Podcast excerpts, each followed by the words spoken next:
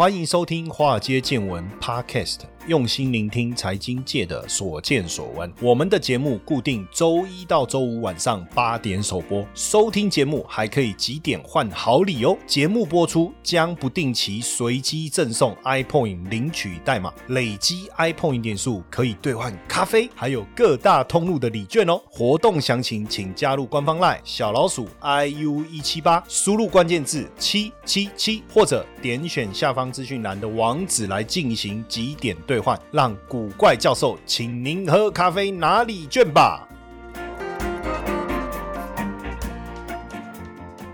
大家好，欢迎收听《华尔街见闻》Podcast，我是古怪教授谢承彦。好，今天要来跟大家聊一聊这个特斯拉。好不好？这一定要聊特斯拉的。啊为什么一定要聊特斯拉？特斯拉，我相信应该永远都是新闻上面的焦点，对不对？但是今天呢，我的题目呢好像蛮耸动的哦。为什么？因为特斯拉呢，是不是即将步下神坛？哦，因为最近好像车祸事件好像变多了，对不对？然后好像很多的问题，这个召回的问题、维修的问题，然后甚至呢惹怒了消费者。哦，这下不得了了，消费者就是上帝，你怎么可以惹怒他呢？但是很奇怪，华尔街还是看好这个长线的发展，所以这。这到底该怎么讲哈？五月中的时候啊，美国的国家公路交通安全管理局啊。要针对特斯拉 Model 三的车祸事故来启动特殊的事故调查。他们想查的是说，哎，奇怪啊，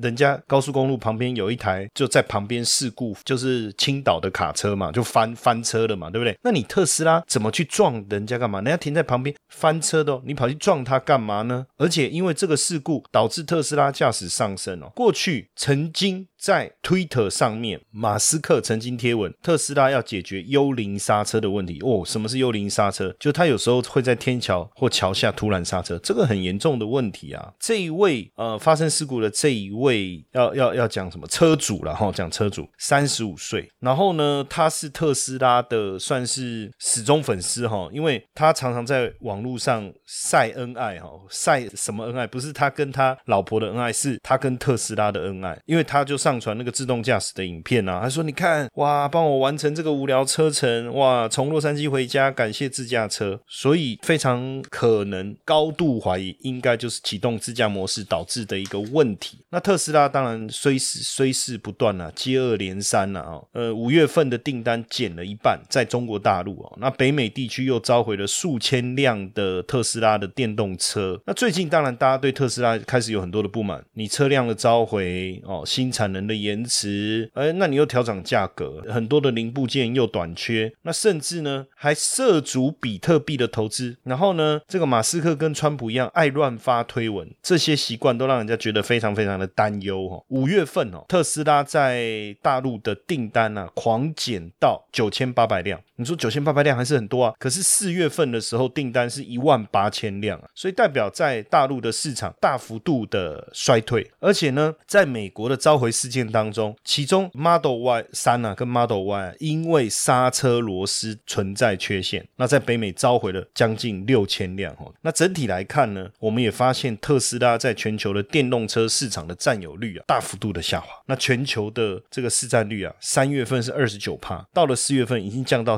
十一趴了，怎么会这么多问题呢？那照道理，当你电动车普及的时候，你的市占率应该也要随之提升呢，对不对？那还是说这中间有什么样的一个问题？当然，我们来聊一聊这个特斯拉跟比特币之间的爱恨情仇。因为马斯克，艾隆·马斯克在发布推文的时候就说。哎呀，他对这个气候变化的担忧啊，那这个特斯拉的暂停使用比特币来购买特斯拉的计划。那这个推文一出来啊，特斯拉啪就跌十趴。哎，奇怪，不是才说特斯拉可以接受比特币来买特斯拉的车子吗？怎么突然之间又产生这么大的变化？当然，大家也知道哈，特斯拉算是在这个碳中和这个议题当中所扮演的角色，算是非常非常的重要。因为电动车能够节能减碳嘛，所以确实啊，特斯拉也因为做了这个碳权的交易啊，也赚了钱。所以他现在发现啊，因为这个马斯克也也坦白讲，他说，哎，他不知道原来比特币啊。实际上对整个这个环境啊会产生破坏哈，哎，奇怪，比特币不是一个加密货币吗？好，那因为呢，比特必要挖矿，比特币挖矿要大量的使用电力，那这件事情当然是就会使得燃料。化石燃料使用的量啊大幅度的增加，那这样子当然会给气候啊或是环境啊带来巨大的破坏，也就对于气候变化这个部分的的影响啊会变大，所以他才会提出这样的一个想法。因为现阶段呢，大家对 ESG 这个议题啊特别的关注哦，其中也包含干净能源。那特斯拉当然作为干净能源的企业哈。那他当然会希望说，在 ESG 这个领域啊，会做得更好。什么是 ESG 哦？以前我在节目当中也有聊过，E 就是 environment 环境嘛，S 就是 social 的我们的社会责任，那 G 就是 governance 就是你的公司治理。那这些也是现在全球大家特别关注的。那因为马斯克呢，大家也知道他是加密货币的拥护者。你看他之前在谈比特币啊，谈狗狗币有没有？哦，甚至在他的推文，这个在亏这个狗狗币，反正基本上就这样被他亏。亏亏哎，狗狗币也成为全球第四大的加密货币哦，所以基本上这个特斯拉的一个态度，当然也会影响哦，也会影响到。不过比特币确实哈有这个所谓的气候的一个问题哈，这个是没有办法的事情，因为你在挖矿的过程中，你要大量的电力，而电力目前怎么讲，挖矿这一个部分呢，百分之七十五在中国大陆哈，那这个部分就是传统用蓝煤所产生电力的情况还是比较普及啊，所以。除除非以后它这个挖矿哈，比如说奇亚币叫干净能源的挖矿方式，对不对？但是问题是这个部分如果是比特币的话，这个部分还是有很大的影响。那你想一下，马斯克他要推电动车，不就是一个能源革命吗？那他又跟比特币连着在一起，那不是把他原来要主导的能源革命绿色能源这个部分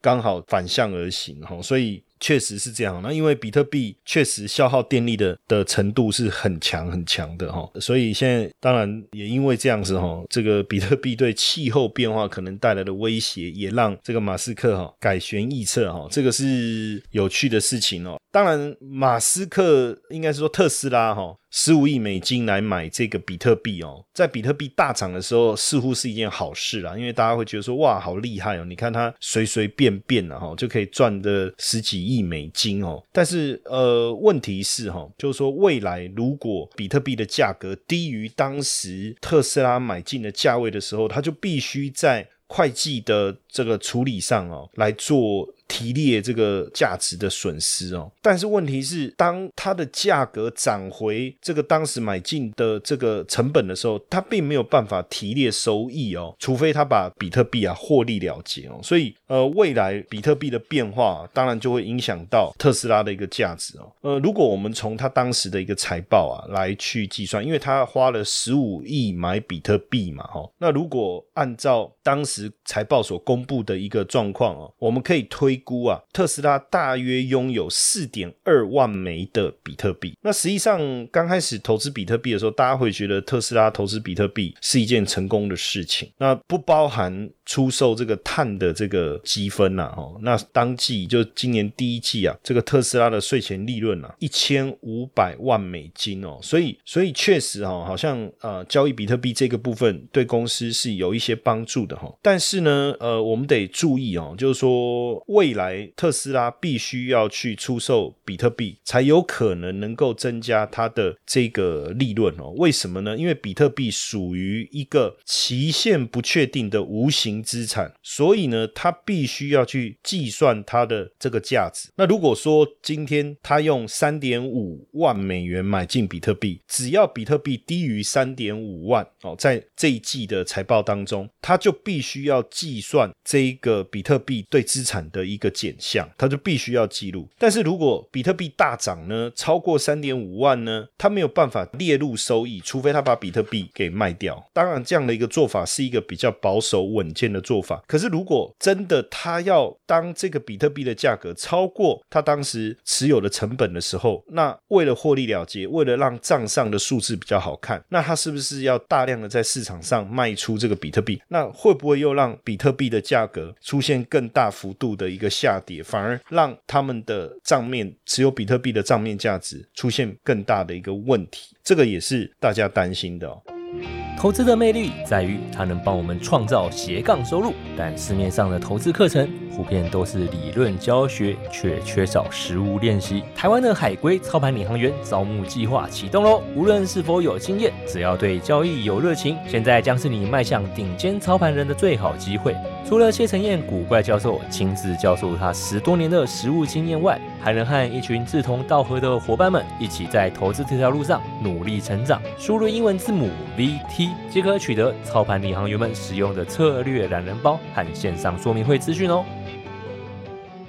当然，就现阶段来看，不止。特斯拉本身，我们讲到刚才讲的两个，一个是它自己在安全性上面的问题，哦，自驾系统的问题。当然，另外一个还包含了刚才我们讲到跟比特币挂钩之间，从大家看好到最后看衰的这样的一个疑虑。现阶段来讲，其实包含了它的竞争对手，尤其是来自于中国大陆，像比亚迪也好，蔚来也好，开始急起直追啊。那这个部分呢，会不会动摇了特斯拉的领导地位？会不会动摇特斯拉的领？导地位，因为现在未来汽车、小鹏汽车开始崛起，也跟特斯拉在抢市占率。去年的第四季，小鹏交车数量已经将近一万三千辆，较再往前一年的同期来相比，是暴增了三倍，暴增了三倍。那未来汽车去年第四季交货超过一万七千辆，也较前一年同级成长一百一十帕。所以现在不论是这个未来汽车也好，不论是小鹏汽车也好，确实有机会开始来跟特斯拉去抢夺市场的占有率。当然，我们还要去看它的整个管理的状况、产品的品质，对不对？还有未来成长的趋势来看。但是现阶段来讲，不论是未来也好，小鹏也好，哎，整体的状态表现的是还不错。而且呢，目前我们在看这些中国大陆的电动车啊，不论是在专业的生产知识上，还是软体的整合能力上，以及背后的这些。些投资者的这个实力啊，哎，其实都相当的可靠，而且现阶段呢，我们也发现了中国的汽车行业啊出现几个变化。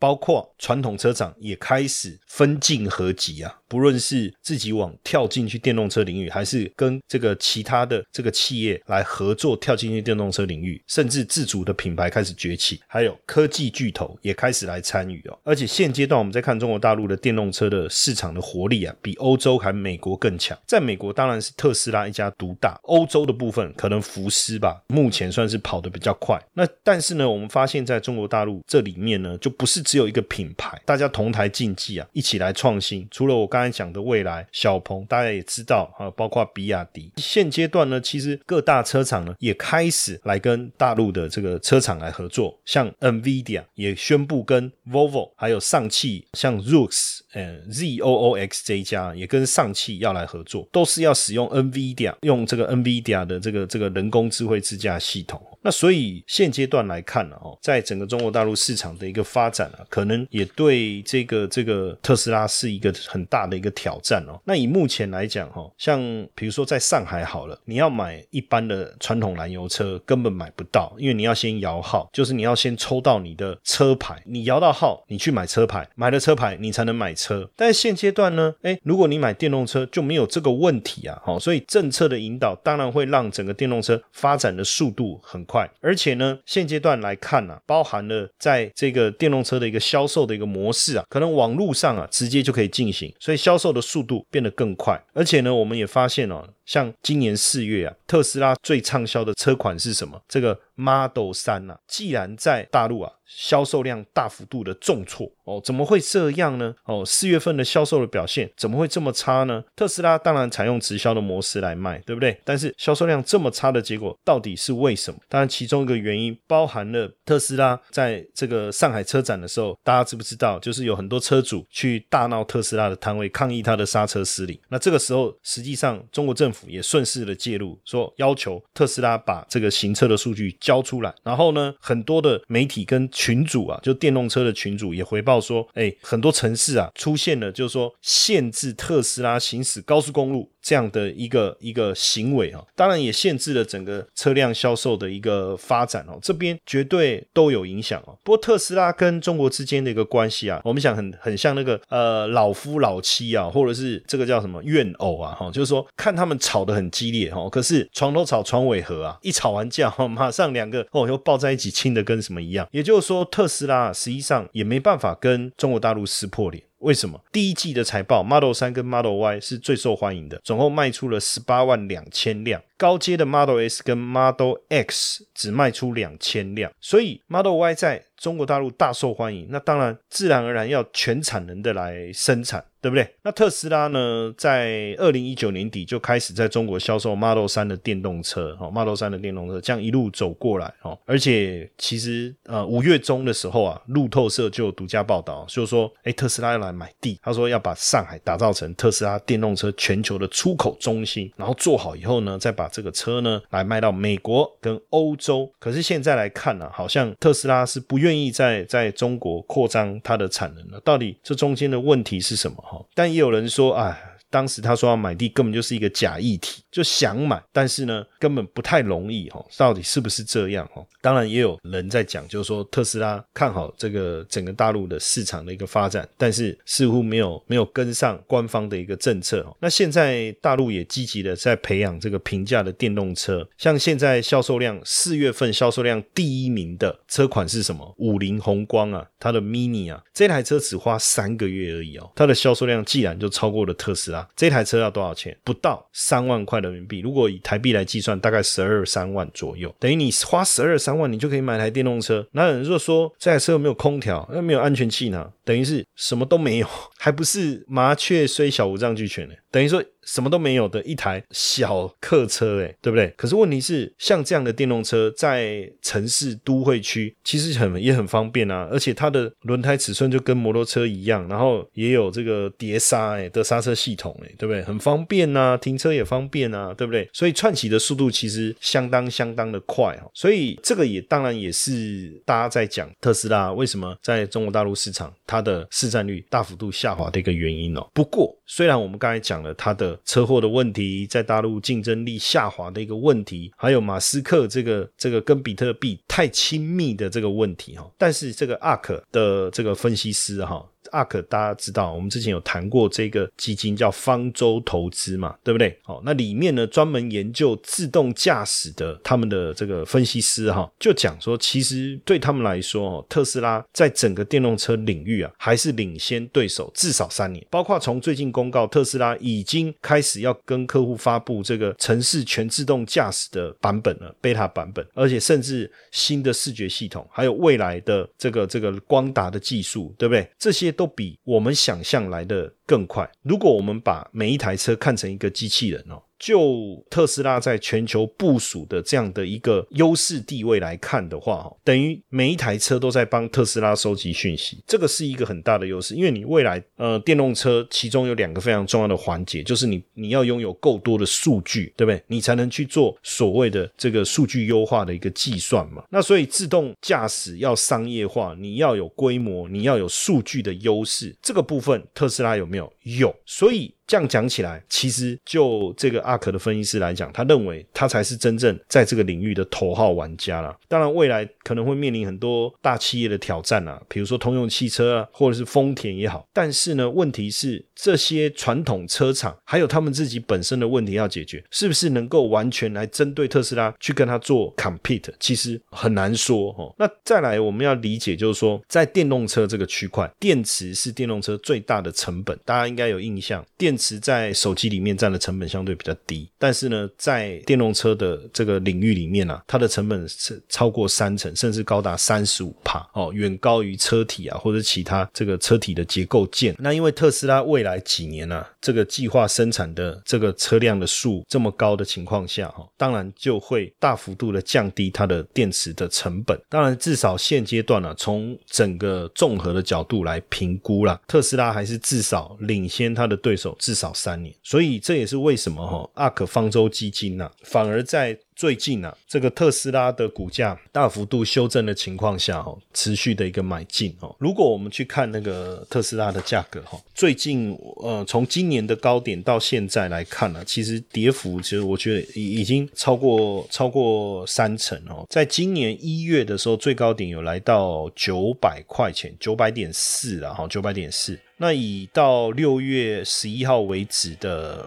收盘价是落在六百零三点八哦，那掐头去尾啦，在三百块嘛，三百块这样是跌了几成，超过三十趴，三十三趴左右。对不对？所以跌幅是相当重的。但是在五月啊，这个整个特斯拉大跌的过程中啊，这个女股神啊，Wood 啊，也就是方舟投资啊，还是持续加码这个特斯拉的一个持股哦，确实也呼应了刚才我讲方舟基金的分析师，他们负责这个领域的哦。其实，在基金公司，每个领域都有每个领域要负责分析的专业的分析师啊，哦，那。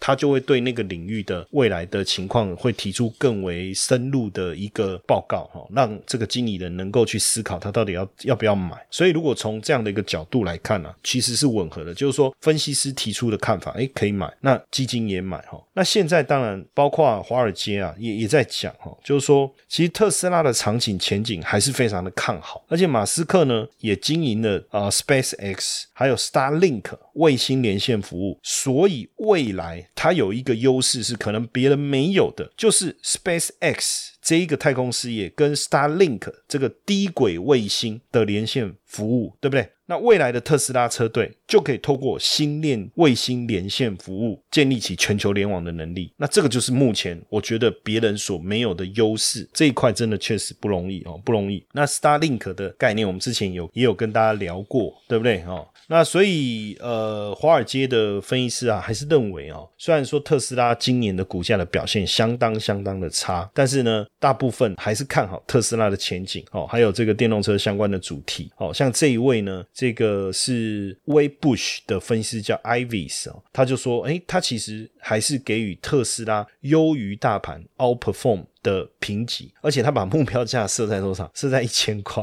哦，设在一千块。那如果你你用六百到一千，还有四百块，这个是超过六十趴以上的上涨空间嘞，哦，所以真的有这么看好。不过确实，最近特斯拉的股价在呃，我看三月初的时候啊，大幅度的下跌嘛，然后这个价格是直接跌破，我看。当时最低是跌到五三九点四九，等于跌破五百四哦。那隔天又继续下跌，但是没有破这个三月五号的低点，因为三月五号当时最低点是三四九点四九，可是收盘的时候涨回来，涨到五百九十七点九五，算是收了一个下影线。更妙的是，隔天虽然黑 K 继续下杀，但是没有破前一天的低点，接着股价就大涨，隔天大涨十九点六四，把股价整个拉回来。但是特斯拉的股价就形成了大约落在五百。我看大概落在五百五到六百之间哦，在在那边这样震荡震荡，尝试着筑底的哈。所以如果这个筑底的过程确实成功的话，那是不是这个？刚才这个华尔街这个分析师说了一千块是有机会来，会不会也是因为这样子？所以呃，低阶的买盘的力道很强哦。但今年上半年确实特斯拉有比较多的议题要去讨，我们担心的议题包括自动驾驶的安全问题、晶片短缺的问题，还有负面公关的问题，还有现在全球电动车竞争加剧的问题，以及中国官方对特斯拉的施压。但是他们认为说这些都已经让它的股价大幅度的修正了，从高点的九百一路到现。在其实下跌了很多。那这个华尔街的分析师认为说，特斯拉这一个未来股价的好坏，其实重点不是晶片短缺的问题，因为晶片短缺本来就是一个短线的问题，重点还是安全问题，能不能把安全问题好好的解决哦？那当然就影响了它未来在中国大陆整个出货的一个比率啦。哦，那就长远来看呢，因为这个拜登啊的这个政策重点当中就是要发展绿能，那这个部分当然有利于特斯拉在美国的一个销售哈。而且加上要让美国的车厂来生产电动车，还有电池这些，政府也会补助，当然就有助于刺激电动车需求的增加哦，但需求的增加，那也确实哦，拜登的计划对电动车的一个销售提供的奖励措施哦，这样当然有机会提高这个特斯拉的一个交车的一个的结果哈，数字的表现了。当然，不论怎么样啊，我觉得电动车这个领域，我们也跟大家谈了非常非常多。当然，特斯拉能不能维持它的领先领先的地位，接下来当然要持续去观察。因为现在包括大的车厂，包括福斯，包括保时捷，对不对？保时捷算也算福斯嘛，对不对？福斯系统的嘛。然后包括这个 B N W、宾士，大家相继推出电动车，到底能不能就是去冲击，会不会去冲击到特斯拉在电动车的领导地位？但至少目前在中国大陆，在我们在看中国大陆，包括比亚迪啊，包括五菱宏光啊、蔚来啊、小鹏啊这些，有开始也抢占了一些电动车的一个市场哦。不过就可能就也像我们刚才在跟大家分享，就是说阿可的这个电动车的分析师所所谈的，未来三年之内，它还是保持领先的趋势啊。别忘了，它还有这个太空事业、低轨卫星的利多的一个结合嘛，对不对？哦，其实我我我确实啊，在未来几年，我我自己也在规划，说我如果换车，我来换电动车。但是我我倒蛮期待的，就是说我自己心里面啊，就是说如果要买电动车，我其实看了很多的资料啊，他们就说，真正做电动车，你要跳脱传统车厂的思维，你不能把一台电动车做的就好像是传统车子变成电池动力，那这样就没有办法挑起对电动车这个呃让车主对电动车这个产品的期待。比如说哦，假设我是我想要买保时捷哦。结果买了保时捷以后，发现所有的体验跟传统燃油车差不多啊，只是电力从加油变成电池而已。那可能消费者会有一些失望。所以我接下来当然也更期待，就是 Apple Car 哦，因为本身我也是算是 Apple 产品的爱用者啊。当然，我们也有自己也有 iPhone，也有这个呃苹果的笔电，所以我对他们硬体设计的能力，还有他们的韧体的开发，或是作业系统的这个开发，我我是蛮有信心的哈。所以或许。许会不会苹果如果也来做电动车，能够急起直追，能够后发先至也不一定。但至少目前，呃，就电动车这个来讲，我也听了很多朋友开特斯拉的经验哦。那对我们这种喜欢猛踩油门，以后是不是要就不能叫油门，以后要叫电门，又要急刹来讲，我我其实还是比较重视的是车子本身整体的驾驶的安全性啊。可能那个是我更关注的。那你说车子当然要漂亮、要炫、要有很多科技的功能，这个没有错。但是我对于车子驾驭的安全性，可能是我摆在第一的一个要求，所以呃，还是有很多传统车，这个叫传统品牌，应该叫传统燃油车的车主了哈。它其实还是介于这个电动车跟燃油车之间的一个模糊的一个中间地带。就比如说我好了，那我们从小都开这种加油车的哦，那到现在这个年纪了，突然要换电动车，你说完全要抛弃这个燃油车的一些习惯，也不可能啊，对不对？所以一定有这中间的一个客户。是会对燃油车所推的电动车会有兴趣的哦，我我我是这样，就像那个那个保时捷推的那个泰泰肯是不是？哦，我就觉得看得很漂亮，很喜欢啊，我有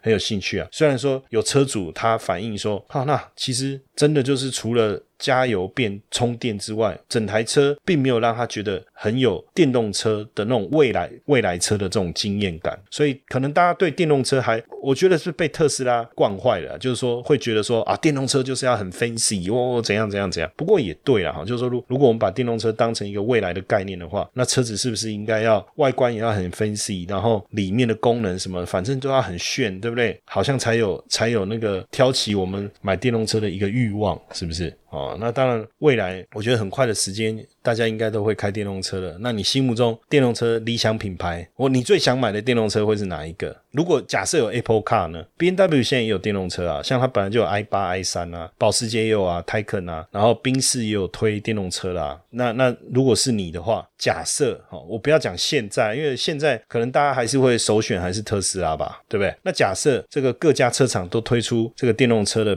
品牌以后，你会想要这个叫做什么？买买哪一个品牌？好，好不好？那我我觉得我们今天这个互动啊，我们到时候呃，在我们的呃华尔街见闻脸书的粉丝页啊，大家也可以来留言，在这一集的内容底下留言，然后呢，我们就再来增加赠送我们的 iPhone 的点数，好不好？让大家可以去换咖啡喝啊，或是几点换那个全年的礼券呐，哈。那今天我抛出了这个互动题是什么呢？就是哎，电动车品牌当中。如果大家都推出车子的，你会选哪一个？包括 Apple Car、B N W、保时捷啊、福斯啊、宾士啊、特斯拉、蔚来啊、小鹏啊，或是有一些牌子我们没有念到的，比如说比亚迪啦之类，五菱宏光啊 这些，你会喜欢，或是你会想要买哪一个？好不好？记得到我们华尔街见闻脸书的粉丝页留言，这个分享一下你的看法。那我们今天的分享就到这边，谢谢大家的收听，晚安。